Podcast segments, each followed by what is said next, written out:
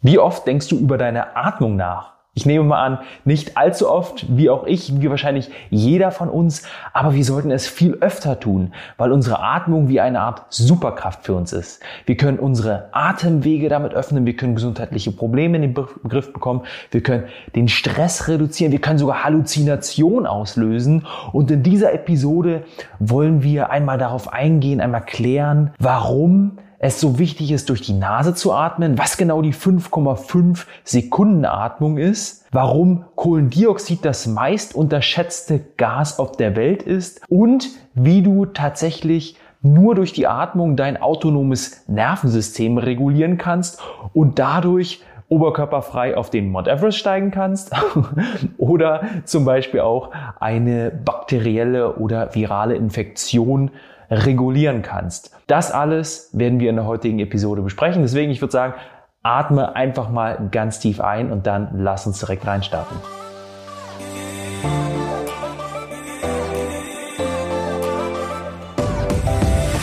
Wie in fast allen Gesundheitsbereichen gibt es auch im Themenbereich der Atmung Experten, die sich einzig und allein diesen speziellen Teilaspekt der Gesundheit widmen. Und so ist zum Beispiel James Nestor ein super interessanter Experte, der auch ein Buch zu diesem Thema geschrieben hat und der vor einigen Jahren eines seiner ja mittlerweile schon sehr vielen Selbstversuche, Selbstexperimente durchgeführt hat. Dieses Experiment, von dem ich dir jetzt eingangs mal berichten will, äh, war im Grunde so Design, sage ich mal, dass er sich über zehn Tage lang von seinem Arzt Nasenstöpsel, also Silikonstöpsel in die Nase hat packen lassen und dadurch auch die Nasenlöcher hat verschließen lassen. Was wollte er machen? Er wollte einfach mal herausfinden, was es mit der Gesundheit macht, wenn man nur durch den Mund atmet, weil tatsächlich über die Hälfte aller Menschen nur durch den Mund atmen oder zumindest größtenteils durch den Mund atmen.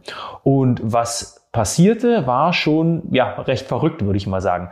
Denn tatsächlich hatte er schon nach der Hälfte der Zeit, also schon nach fünf Tagen, ein äh, signifikant erhöhtes Schlaganfall- und Herzinfarktsrisiko, weil sich sein Blutdruck stark erhöhte, seine Körpertemperatur durchschnittlich absenkte und ähm, das Schlimmste daran war, dass er sich einfach extrem schlecht fühlte. Also er hat so, so, so gesagt, hundsmiserabel hat er sich gefühlt äh, während dieser Zeit. Das hat er eben gemacht, um zu zeigen, was passiert, wenn wir nicht durch die Nase atmen. Darüber wollen wir heute etwas mehr reden. Aber tatsächlich ist es, wie gesagt, so, dass ich über, äh, dass ich mehr als die Hälfte der Menschen vor allem den Sauerstoff durch den Mund zieht. Das liegt daran, dass immer mehr Menschen Asthma haben, dass immer mehr Menschen natürlich unter dem steigenden Alltagsstress leiden, was auch dazu führt, dass wir eher durch Luft oder nach Luft durch den Mund schnappen sozusagen. Immer mehr Menschen haben Allergieprobleme, weshalb die Nasenlöcher verstopft sind. Das Ding dabei ist, dass wir uns eben daran gewöhnen. Wenn wir einmal durch den Mund atmen oder wenn wir einmal längere Zeit durch den Mund atmen,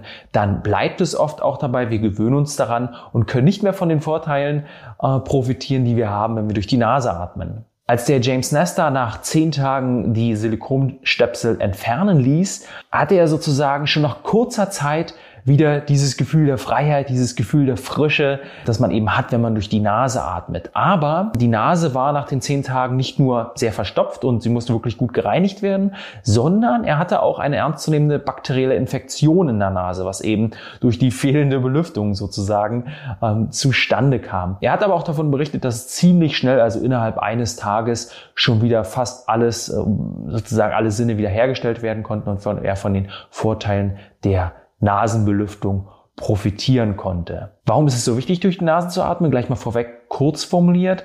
Es ist eben so wichtig, weil der Sauerstoff befeuchtet wird, weil die Nase eine Filterfunktion hat und weil der Sauerstoff und die Luft auch erwärmt wird durch die Nase. Und das führt dazu, dass wir viel mehr Sauerstoff, dass die Lunge am Ende viel mehr Sauerstoff aufnehmen kann, den wir am Ende einatmen. Und zusätzlich hat es auch noch einen ja, chemischen Aspekt sozusagen, wenn wir durch die Nase einatmen. Wir senken nämlich den Blutdruck und können auch unsere Herzfrequenz dadurch regulieren oder anders gesagt besser ausbalancieren. So, und jetzt gibt es tatsächlich Wissenschaftler, die diese Exper Experimente noch mehr auf die Spitze trieben und das schon Jahre oder Jahrzehnte vor dem Experiment, von dem ich dir gerade berichtet habe. Nämlich hatte zum Beispiel der Egil Harwold in den 1970er Jahren schon Rhesusaffen untersucht und diesen Rhesusaffen tatsächlich die Nasenlöcher verschlossen ein Experiment, was natürlich heute nicht mehr durchgeführt werden würde, was auch ethisch einfach nicht vertretbar ist.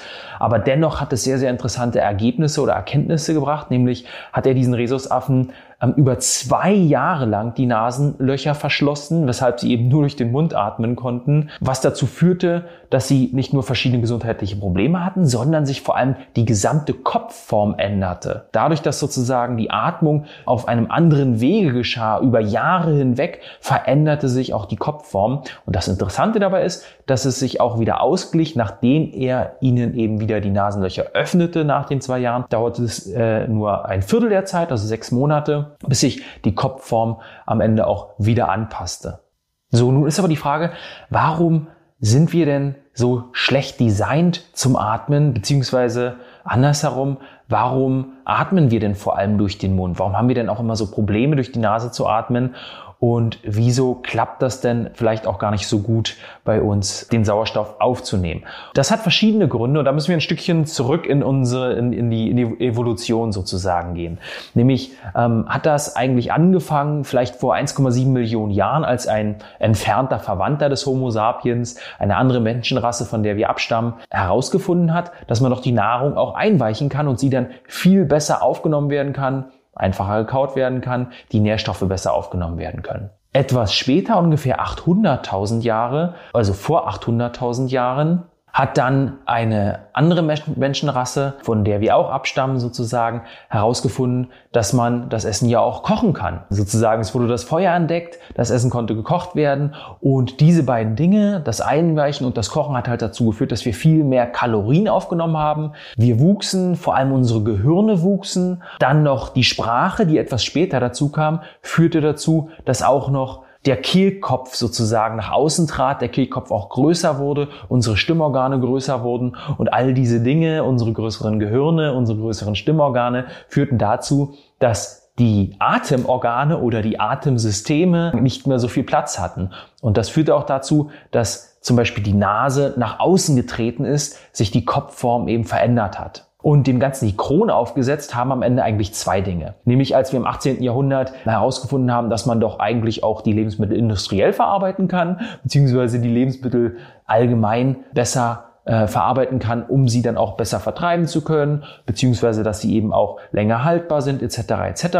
Und das in Kombination damit, dass eben die Lebensmittel auch immer leichter kaubar waren, wir immer weniger hartes Fleisch gekaut haben, ähm, hartes Gemüse, die Dinge immer mehr verkocht waren, mussten wir auch immer weniger kauen, haben auch dadurch nochmal unsere Kopfform verändert und auch unsere Münder verkleinert. Bedeutet das nun aber, dass wir im Grunde dazu verdammt sind, schlecht zu atmen? Überhaupt nicht. Tatsächlich hat schon ein super interessanter Wissenschaftler, der George Catlin, in den 1800, 1830er Jahren über 50 indigen lebende Völker, also wirklich herkömmlich lebende Völker in Süd- und, in Süd und Nordamerika untersucht, um eben herauszufinden, welche Auswirkungen die Atmung ja auf uns hat und vor allem, ob es sinnvoll ist, durch die Nase oder durch den Mund zu atmen, beziehungsweise wie wir das eigentlich ähm, traditionellerweise her machen. Das macht natürlich Sinn, wenn man sich da die indigen lebenden Völker anschaut. Und er hat herausgefunden, dass diese nicht westlich lebenden Völker eben erstens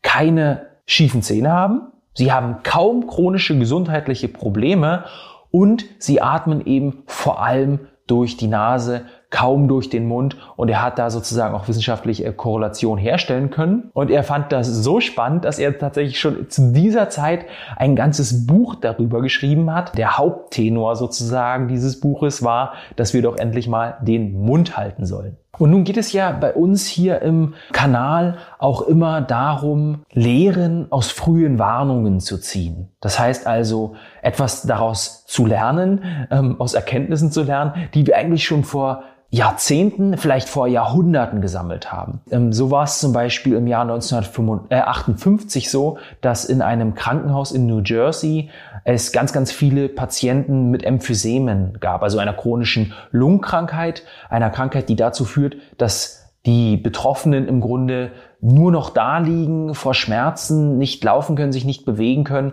weil eben die Lunge ja in, extrem in Mitleidenschaft gezogen ist. Und man hatte damals die Probleme, keine Lösung für diese Lungenerkrankung zu finden, hat dann eben probiert, über den, über den Tellerrand hinauszuschauen. Damals hat man sich dann entschieden, einen professionellen Chorleiter sozusagen ähm, anzufragen, ob er denn nicht eine Lösung hätte, weil man schon alle möglichen medizinischen Lösungen ausprobierte, kein Arzt mehr eine Lösung hatte und das sozusagen eine Art letzter Ausweg war. Und dieser professionelle Chorleiter nahm das auch an, den Job, und hat gesagt, okay, ich schaue mir das an und hat dann ziemlich schnell festgestellt, dass nicht das Problem war, dass die Leute nicht mehr einatmen konnten, sondern dass sie kaum noch richtig ausatmeten. Sie, aus, sie atmeten also zu wenig des Sauerstoffs und auch des Kohlenstoffs Kohlendioxid sozusagen wieder aus. Und was er dann machte, war, er trainierte diese Leute dabei, ihr Zwerchfell wieder zu aktivieren, weil um auszuatmen und natürlich auch um einzuatmen, brauchen wir einen bestimmten Muskel, unseren Atemmuskel, und das ist das Zwerchfell, was im Grunde ähm, leicht unter unserem Brustkorb sitzt. Ja, so zwei, drei Zentimeter sozusagen unter der, dem mittleren Ende unseres Brust, Brustkorbes. Und was er machte, war, er machte Atemübungen mit den Patienten und er massierte sie auch best auf bestimmte Art und Weise und schaffte es tatsächlich, dass fast alle dieser Patienten wieder fast beschwerdefrei waren, zumindest fast alle ihre Schmerz, Schmerzen los wurden und einer der Patienten sogar komplett symptomfrei war, im Grunde geheilt war, wieder Fahrrad fahren konnte, wieder Sport machen konnte, etc. etc. Und das war eine totale Sensation, vor allem weil eben kein anderer Arzt, keine andere Methode es leisten konnte, diese Ergebnisse zu erzielen. Und was wir eben heute wissen ist, dass selbst schon Radfahren oder Joggen oder eben wirklich, wenn man es schafft, 10.000 Schritte am Tag zu gehen, äh, bis zu 15 Prozent der Lungenkapazität wieder ähm, erhöhen können. So, und jetzt hatte ich dir ja die magische 5,5 Sekunden Atmung versprochen. Falls du dich dran erinnerst im Intro, ich hatte es sozusagen angeteasert und will da jetzt mal drauf eingehen und dir eingangs oder, oder initial mal eine Frage dazu stellen.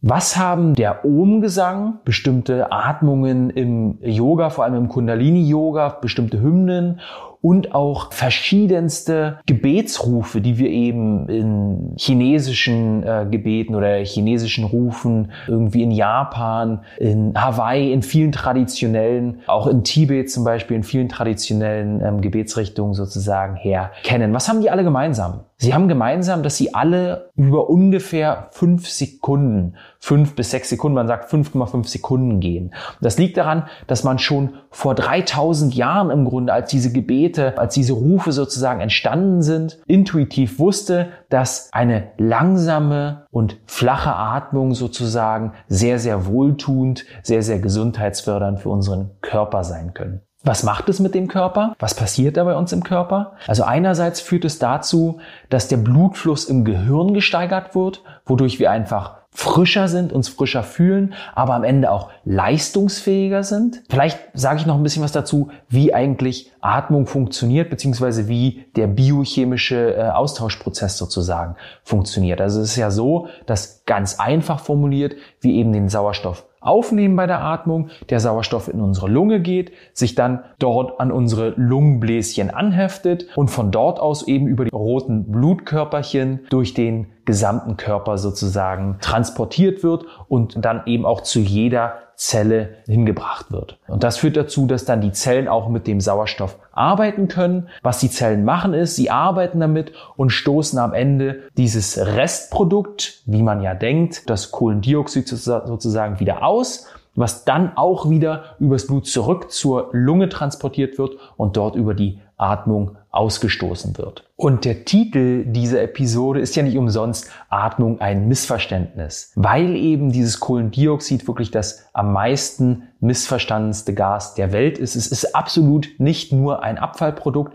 Es hilft uns zum Beispiel dabei, den Sauerstoff von den roten Blutkörperchen zu lösen. Es erweitert auch die Blutgefäße, wodurch mehr Blut fließen kann und am Ende auch wieder mehr Sauerstoff verteilt werden kann, mehr Nährstoffe verteilt werden können und gibt uns damit auch Energie. Und so können wir mit der Atmung ganz viel in unserem Körper beeinflussen. Wenn wir zum Beispiel sehr, sehr, sehr, sehr tief und sehr, sehr schwer atmen, führt das dazu, dass wir ganz viel Kohlendioxid ausatmen und im Grunde ein Großteil sozusagen unserer Kohlendioxidkapazitäten ausstoßen. Und das führt dazu, ich hatte es ja gerade gesagt, wenn Kohlendioxid sozusagen die Gefäße erweitert, den Blutfluss verbessert, führt dies Ausstoßen des Kohlendioxids dazu, dass der Blutfluss verringert wird, am Ende auch der Blutfluss bei uns im Gehirn verringert wird, alles etwas langsamer geht. Und wenn wir das sehr, sehr extrem machen, wenn wir zum Beispiel Panikanfälle haben, kann uns schwindlig werden, wir können Kopfschmerzen bekommen und wir können es aber auch nutzen. Darauf will ich aber nachher einmal eingehen oder etwas später in dieser Episode. Wenn wir das Gegenteil machen, also flach atmen, viel Kohlendioxid im Körper behalten, nicht so viel davon ausatmen, bleiben die Blutgefäße erweitert, die roten Blutkörperchen können besser diesen Sauerstoff in die Zellen abgeben und wir sind energetischer sozusagen, wir fühlen uns frischer und es kann sozusagen vorübergehend eben, ja, ich sag mal, gesundheitsfördernder sein. Und dazu habe ich dir eben auch diese magische 5,5 Sekunden Atmung mitgebracht. Also eine Übung mitgebracht, die du, wenn du möchtest, auch mal kurz ausprobieren kannst. Ich will es mal kurz erklären und nachdem ich es erkläre, kannst du gerne einmal kurz Stopp drücken, das für dich ausprobieren, die eine Minute nehmen, mehr braucht es nicht und einfach mal schauen, wie es auf dich wirkt. Also es ist wirklich ganz einfach. Man macht nichts anderes, als zu atmen, nicht zu tief zu atmen, sondern eher flach zu atmen, über das Zwerchfell zu atmen, das heißt also kurz unter die Brust sozusagen zu atmen, man könnte auch sagen, die Bauchatmung zu machen und dann eben immer 5,5 Sekunden lang aus und 5,5 Sekunden lang einzuatmen. Und natürlich, ich habe es gerade falsch gemacht, nicht durch den Mund auszuatmen, sondern durch die Nase ein- und auszuatmen. Das ist ganz wichtig. 5,5 Sekunden aus, 5,5 Sekunden ein. Und nicht zu tief, sondern eher flach zu atmen, damit das Kohlendioxid auch bei dir im Körper bleibt. So. Also, wenn du möchtest, drück mal kurz Stopp, probier das mal kurz aus, schau, wie es auf dich wirkt oder mach es halt etwas später. Also vielleicht hast du gerade Stopp gedrückt und es mal ausprobiert und ich hoffe, es hat dir gefallen und ich will dir gern auch noch etwas mit auf den Weg geben, wie du es noch erweitern kannst, diese Übung. Nämlich hat ein ähm, Kieferorthopäde in, schon in den 1950er Jahren, der John Mew, noch etwas anderes herausgefunden. Er hat herausgefunden, dass es doch eigentlich nicht sein muss, wenn wir zum Beispiel schiefe Zähne haben, einen verschobenen Kiefer etc. etc. Nicht sein muss, dass wir ähm, operieren oder dass wir bestimmte Eingriffe vornehmen, sondern dass wir schon durch unsere Mundhaltung ganz, ganz starke Veränderungen erzielen können bei uns. Er hat gesagt, man muss nichts weiter tun, als die Zähne leicht übereinander zu legen und die Zunge zum Gaumen zu führen und dann eben diese Atmung, diese flache Atmung durchzuführen, wie ich sie dir gerade erklärt habe. Kannst du auch mal ausprobieren. Er sagt, und ich muss sagen, ich habe es auch bei mir selbst festgestellt, als ich es ausprobiert habe, dass es wirklich zu starker innerer Ruhe, Ruhe führt, ja, eine Balance sozusagen in uns erzielt und eben wirklich, wenn man das sehr, sehr ähm, kontinuierlich macht, also jeden Tag fünf bis zehn Minuten, auch tatsächlich die Mundform ändern kann. Und was noch dazu führen kann, äh, die Mundform zu ändern ist, dass wir einfach lernen, mehr zu kauen. Ist ja eh wichtig, wenn wir unsere Nahrung sozusagen besser verdauen wollen. Ich glaube, du kennst es ungefähr 30 Mal pro Happen, also immer wenn wir was sozusagen in den Mund aufnehmen, bevor wir es hinterschlucken, immer ungefähr 30 Mal kauen. Das führt dazu, dass die Stammzellen angeregt werden, weil wir eben mit den hinteren Backenzähnen sozusagen kauen. Das regt das Knochenwachstum bei uns im Gesicht an. Das führt nicht nur dazu, dass der Mund etwas geräumiger wird und wir am Ende vielleicht auch ein wenig besser atmen können, sondern kann dazu führen, dass du auch jünger aussiehst, weil weil ein ausgeprägteres Gesicht macht uns auch attraktiver und sozusagen er hat einen leichten Anti-Aging-Effekt. Kohlendioxid kann aber noch viel, viel mehr. Und ich will dir noch eine weitere Sache mit auf den Weg geben, beziehungsweise ähm, vielleicht nicht etwas mit auf den Weg geben, weil das ist was, was nicht für jeden von uns irgendwie relevant ist oder etwas ist, was man ausprobieren sollte. Aber es ist auf jeden Fall super spannend, was man allein mit der Atmung erzielen kann. Nämlich kann man ähnliche Effekte erzielen, wie man es mit der Droge LSD äh, schaffen kann. Also diese transzendentalen Erfahrungen, ähm, diese halluzinogenen ja, Situationen, die sozusagen man im, im Gehirn hervorruft. Einer der ersten, der LSD ausprobierte, war Stanislav Grof. Das war ein Psychologiestudent 1956 zur Zeit, wo eben LSD ja, erfunden wurde und wo es die ersten ausprobierten und er gehörte sozusagen zur ersten Gruppe Studenten, die davon berichten sollten, was passiert, wenn man diese Droge aufnimmt. Und er hat, war halt total begeistert von diesen ja transzendenten Erfahrungen, von diesen Erfahrungen, dass man im Grunde in andere Welten geht, dass man über das normale Ich hinausgehen kann und wirklich das Gehirn herausfordern kann, könnte man sagen. Und das Schlimme für ihn war, dass es natürlich kurze Zeit später schon verboten wurde.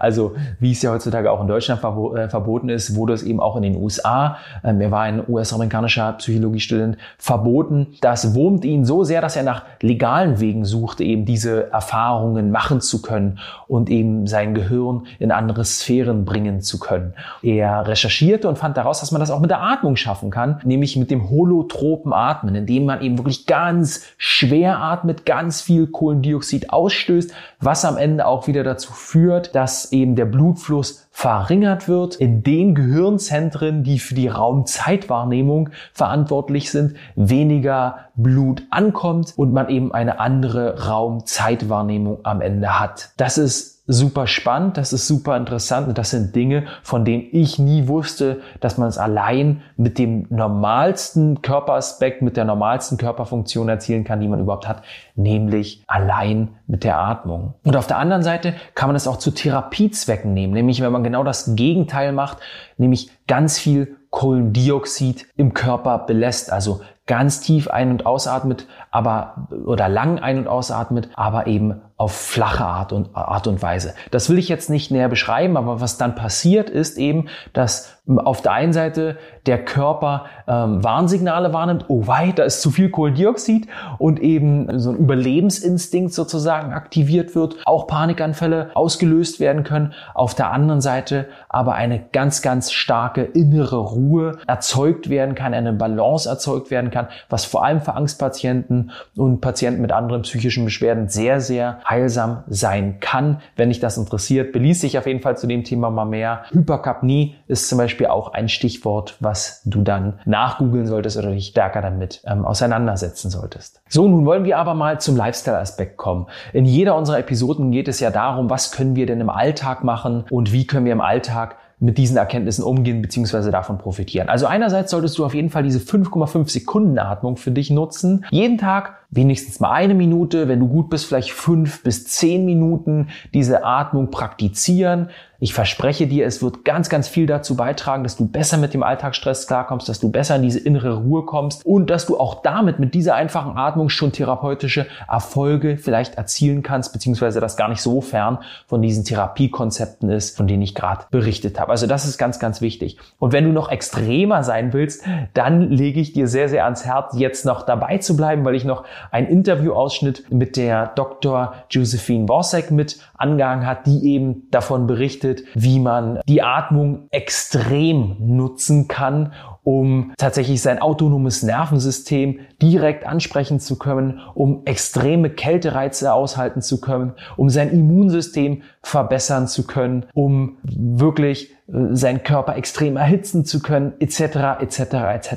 Worauf will ich hinaus? Ich will auf die Wim Hof Atmung hinaus, ja. Und diese Wim Hof Atmung stammt im Grunde auch von ähm, tibetischen Buddhisten, die schon vor über 1000 Jahren herausgefunden haben, dass man eben wirklich solche Körperfunktionen, wie ich sie gerade genannt habe, beeinflussen kann, die schon vor über 1000 Jahren in den Bergen Tibets fast nackt bei absoluter Kälte gesessen haben, meditiert haben, weil sie eben imstande waren, ihr autonomes Nervensystem direkt anzusprechen. Der Wim Hof ist ein verrückter Holländer, der schon oberkörperfrei auf dem Mount Everest gestiegen ist, der irgendwie schon, ich glaube, anderthalb Stunden für Wissenschaftler in einem Eisbehälter gesessen hat und gezeigt hat, dass er es schafft, eben nur die Haut zwar kalt werden zu lassen, der Rest des Körpers aber trotzdem warm bleibt, der es auch geschafft hat, eine E. coli-Infektion, also eine virale bakterielle Infektion standzuhalten und diese auch regulieren zu können, also diese nicht im Körper ausbrechen zu lassen. Wie er das schafft, ist eben durch diese, er nennt das Wim Hof Atmung. Das ist eine Atmung, die er im Grunde nur etwas abgeändert hat von der sogenannten Tumoratmung. Das ist die Atmung, von der ich dir gerade berichtet habe, von diesen tibetischen Buddhisten, die schon vor über 1000 Jahren gemacht haben. Bevor wir reinstarten in diesen Interviewausschnitt, will ich dir noch mal kurz erklären, wie die überhaupt funktioniert, diese Wim Hof Atmung und vor allem diese Wim Hof Methode, weil sie auch in Kombination mit mit extremer Kälte und mit Eisbaden eben praktiziert wird, weil die Dr. Josephine Worsek, die wird dir auf jeden Fall mal genau erklären, was da im Körper passiert, was, welche Vorteile wir daraus ziehen können und ja, ich will mal was dazu sagen, wie das überhaupt funktioniert, weil das ist auch ziemlich einfach. Es geht im Grunde nur darum, 30 Mal sehr, sehr tief also hier wieder tief und sehr, sehr schnell ein- und auszuatmen. Du machst also nichts anderes als stoßartig 30 Mal ein- und auszuatmen. Ja, also ich, ich erinnere oder mich erinnert das immer so ein bisschen als an eine schwangere Frau, die im Kreissaal liegt und kurz vor der Geburt ist. Ja, so ein bisschen eine Pressatmung. Also hier tatsächlich auch durch den Mund, ja. Ja, immer etwas weniger ausatmen vielleicht auch als du ein, als dass du einatmest, damit das Kohlendioxid eben auch im Körper verbleibt. Beim letzten Atemzug dann so doll wie du kannst einfach den ganzen Sauerstoff oder die, die ganze Luft ausatmen, ja, nach dem 30. Atemzug sozusagen ausatmen, zack, Schluss, stehen bleiben und dann einfach so lange die Luft anhalten, wie du kannst, ja musst dich jetzt nicht hier überwinden und bloß nicht irgendwie ohnmächtig werden. Aber du kannst auch mal die Zeit stoppen, wenn du es mehrfach probierst und wenn du es ein bisschen übst und schauen, wie lange du schaffst, die Zeit anzuhalten. Wenn es wirklich gar nicht mehr geht, kannst du wieder einfach dich erholen, einmal wieder tief einatmen und das Ganze dann gern noch zweimal wiederholen, sodass du drei Durchgänge hast. Das ist im Grunde ganz kurz formuliert die Wim Hof Atmung und was das Ganze mit unserem Körper macht, was man damit erreichen kann und wie man es vielleicht noch extremer machen kann in Kombination mit Eisbaden, mit Kälte. Das erzählt dir jetzt die Dr. Josephine Worsek im Interview, das wir vor einiger Zeit für unseren Superimmunkongress gemacht haben, wo es eben darum ging, wie wir unser Immunsystem regulieren können, optimieren können und wie wir auch Allergien wieder in den Griff bekommen können, weil auch Allergien sind ja nur Phänomene, die durch ein überschießendes Immunsystem entstehen. Also viel Spaß in dem Interviewausschnitt. Probier es auch gern mal für dich selbst aus. Also bei der Atmung ich habe ja schon erwähnt, das sind so 30 relativ schnelle Atemzüge. Da atmen wir ganz viel CO2 ab. Das heißt, CO2 sinkt ab im Körper, im Blut.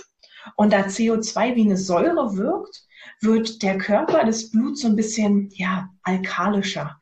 Ähm, das heißt, weniger, weniger sauer.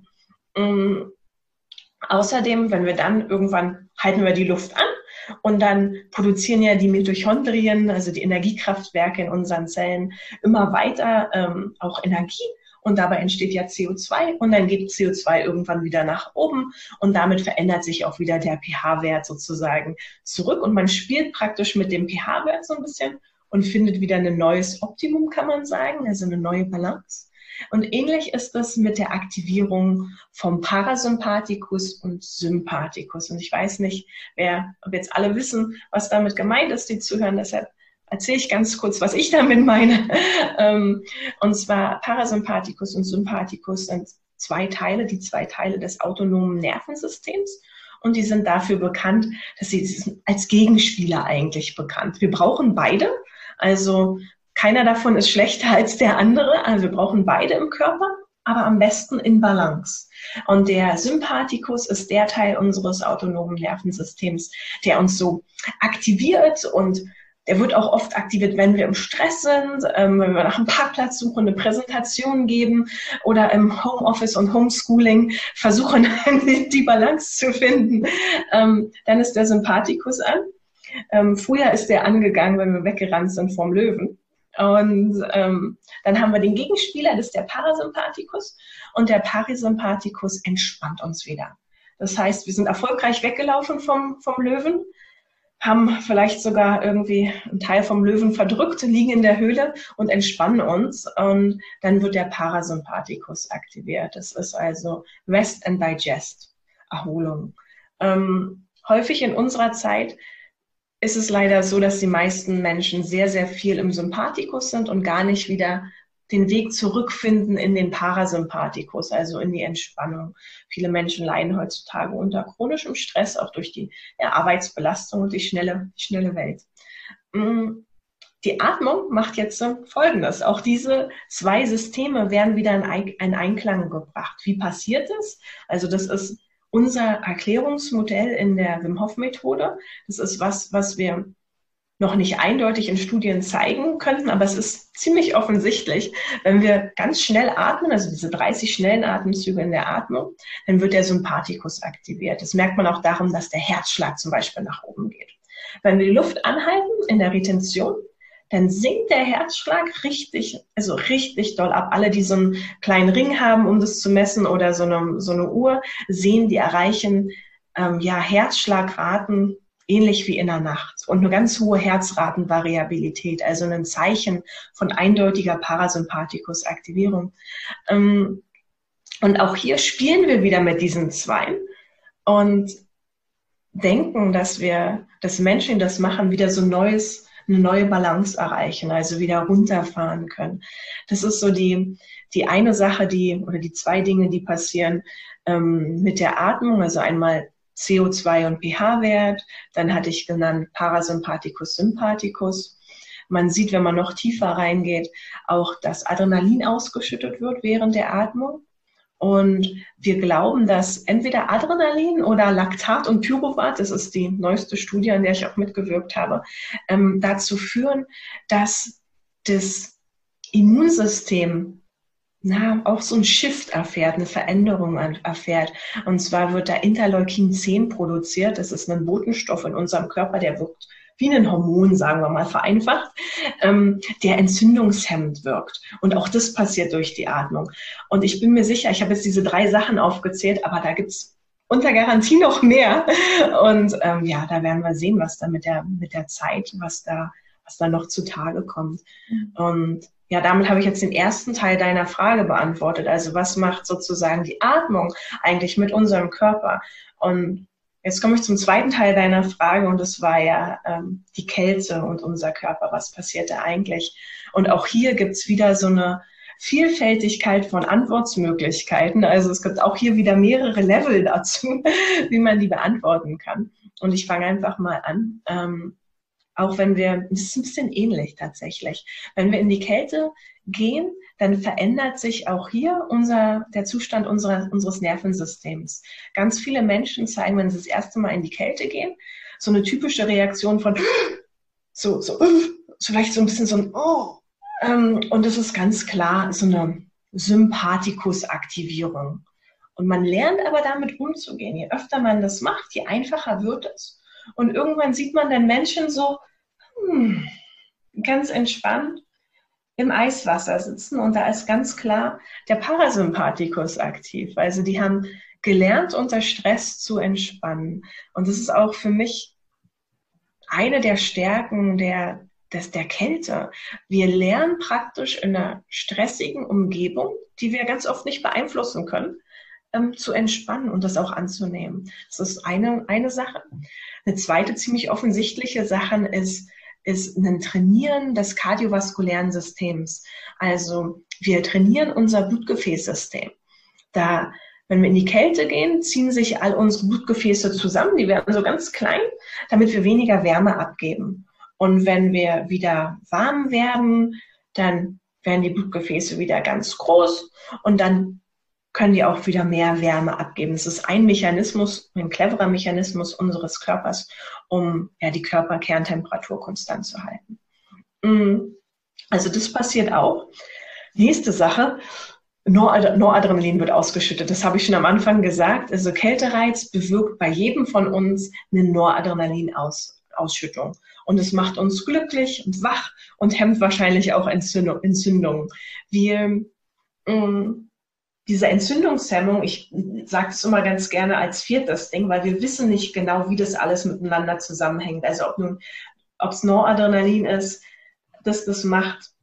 Wahrscheinlich sind da noch andere Spieler involviert und da tappen wir aber noch so ein bisschen im, im Dunkeln wirklich, was jetzt eigentlich genau passiert, damit sich zum Beispiel ja Interleukin 6 wird ähm, gesenkt, Interleukin 10 steigt nach oben.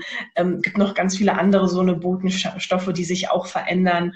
Und leider in jeder Studie sieht man auch ein bisschen was anderes. Also das ist, ähm, liegt auch daran, dass natürlich so eine Studien da Eisbaden ja kostenfrei ist für uns alle, ist natürlich keine große Pharmafirma daran interessiert, jetzt äh, Tausende ähm, von Euros in eine Studie reinzustecken, weil ja, der Return of Investment ist nicht da, weil wir das alle kostenfrei können. Ähm, das sage ich immer auch vorab. Gilt, das Gleiche gilt leider auch für ja, Kryosauna, Kältekammer, ähm, für Eisbaden aber noch mehr, weil das ja wirklich jeder im Winter ganz selbstständig machen kann. Also das sind so ein paar Effekte, die Kälte in unserem Körper ähm, bewirken und da habe ich noch längst nicht alles gesagt.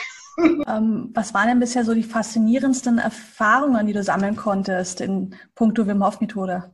Mhm, oh, viele, viele. Also ähm, ich fange mit den für mich faszinierendsten an und das sind meistens Erfahrungen, wenn ich sehe, dass Menschen nach so einer Woche in Polen mit uns auch ein Stück weit ihr Leben verändern und ihr Leben zu was Besserem verändern, also einen neuen, neuen Weg ähm, beschreiten und sich trauen, da Schritte zu, zu machen. Also da passiert ganz viel im, im Kopf, also ganz viel mentaler Wachstum, ganz es ist so, als werden bestimmte Grenzen, mentale Grenzen, die man sich auferlegt hat, als werden die mit einmal so ein bisschen weggewaschen und wieder überdacht.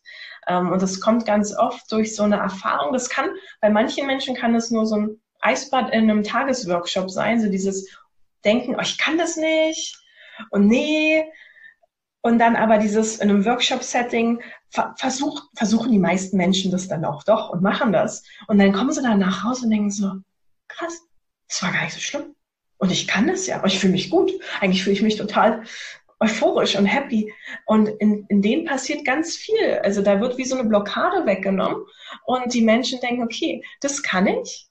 Was kann ich eigentlich noch alles, was ich denke, dass ich nicht, was ich, dass ich es nicht kann. Also die Leute bekommen ein anderes, eine andere Selbstwahrnehmung, ein bisschen mehr Mut, vielleicht auch neue Dinge auszuprobieren. Und ähm, das, das finde ich unglaublich. Also es macht mir unglaublich Spaß, das zu sehen und zu beobachten. Auch ähm, ja nach nach den Reisen, die wir anbieten. Viele Leute trauen sich dann doch irgendwie wieder was in ihrem Leben zu verändern und wieder zu begreifen, warum also wovor habe ich eigentlich Angst? Was was möchte ich eigentlich? Was sind meine Wünsche und was hält mich zurück, meine Wünsche umzusetzen? Und das ist so für mich das Schönste, mit, mitzusehen. Und natürlich gibt's auch, jetzt so für alle, die, die so mehr so nach so ganz klaren Sachen fragen, gibt's natürlich auch Leute, die, die berichten, oh, ich habe weniger Schmerzen, weniger chronische Schmerzen, weil Kältereize ähm, tatsächlich auch die Schmerzweiterleitung über, überlagern und verändern können, auch langfristig verändern können. Also das ist natürlich, das freut mich auch riesig. Ne? Ähm, Leute gehen besser mit Allergien um, das heißt, sie haben weniger Zeichen von, von Allergien. Mm, das können kleine wie große Allergien sein, sage ich immer. Das kann irgendwie der Heuschnupfen sein, der anders ist. Ähm, das ist auch, auch wunderbar. Ähm, und wir haben auch viele Leute, die kommen mit, ja, wie sagt man, also mit chronisch entzündlichen Erkrankungen, aber auch so Sachen wie Multipler Sklerose zum Beispiel. Und die dann auch sehr davon profitieren. Und das ist natürlich also ein Gewinn an Lebensqualität. Und auch hier, meistens ist es auch dieser Umgang mit der Krankheit. Also wieder zu lernen, wieder dieses, ah, ich mache das jetzt, ich kann das und dieses auch ein bisschen so Selbstbestätigung vielleicht, also dieses ein bisschen realisieren, wie stark man eigentlich ist. Also diese innere Kraft. Ich hatte eine Teilnehmerin in Polen, die Multiple Sklerose hatte und wir sind in ja, Badesachen sozusagen in Shorts ähm, einen Berg nach oben gelaufen. Es war wirklich sehr kalt, geschneit und ähm, sie hatte immer Schwierigkeiten, ihre, das ist ein, ein typisches Symptom von Multipler Sklerose, auch ihre, die Schritte zu koordinieren. Aber mit diesem Zusammenhalt in der Gruppe und auch mit dem Mindset hat sie es bis nach oben geschafft und sie konnte es eigentlich selbst gar nicht glauben. Also, und ich kann mich da total reinversetzen, weil ich noch genau weiß, wie es für mich war, als ich mit einer Gruppe von, in meiner Ausbildungsgruppe, wir hatten irgendwie zwei weitere Frauen und der Rest war Männer, ungefähr 30, und ich hatte ganz viel Zweifel, oh, schaffe ich das? Und die sind alle so fit und dann eh so, so, so eine starken Männer. Und, dann dachte ich so, oh, kriege ich das denn hin? Und ich hatte so ein unglaubliches Gefühl, als ich wirklich oben angekommen bin. Ich habe gedacht, ich kann es gar nicht glauben. Und es gibt einem Kraft, es gibt einem Kraft auch noch ja, Jahre danach. Wow, krass, was man alles mit der Atmung machen kann, wie spannend auch dieses extreme Atmen ist, die Wim Hof Atmung, was passiert, wenn man es in Kombination mit Kälte macht. Ja, und wie einfach es auch sein kann, wenn man nur diese 5,5 Sekunden Atmung macht, die ich dir eben vorhin sozusagen ans Herz gelegt hatte. Ja, ich glaube, du konntest wieder eine Menge mitnehmen. Es hat mich sehr gefreut, dass du bis zum Ende dabei geblieben bist. Ich würde mich freuen auf der einen Seite, wenn du es wirklich mal praktizierst und vielleicht mal die nächsten Tage diese 5,5 Sekunden Atmung ausprobierst, vielleicht sogar diese Wim Hof Atmung auch irgendwann mal ausprobierst. Ich würde mich natürlich freuen, wenn du den Follow-Button klickst, wenn du uns eine Rezension in Apple Podcasts oder iTunes schreibst. Ähm, und ich würde das wirklich nicht sagen, wenn es nicht so wichtig wäre. Aber ohne diese Rezension können wir uns gegen die großen Podcasts eben nicht durchsetzen. Wir machen das alles ganz einfach. Ich sitze hier bei mir zu Hause. Ich habe das alles selbst aufgebaut, das Equipment. Und ich habe nicht irgendwie eine, einen Tonmenschen oder irgendjemanden, der professionell uns hier unterstützt. Und ohne diese Rezension sozusagen können wir uns gegen diejenigen, die da mit großen Budgets hantieren, die Agenturen dahinter haben, die lange Produktionszeiten haben, nicht durchsetzen ohne Rezension keine Reichweite und keine Hörer und vor allem niemanden, der eben von, von diesen tollen Informationen, die wir hier auch von den Experten über preisgeben, kostenlos preisgeben, profitieren kann. Also, in diesem Sinne freue ich mich über eine Rezension, freue mich, wenn du auch beim nächsten Mal wieder dabei bist. Wünsche dir eine schöne Woche, einen schönen Tag noch. Bleib gesund. Wir hören uns, dein Philipp.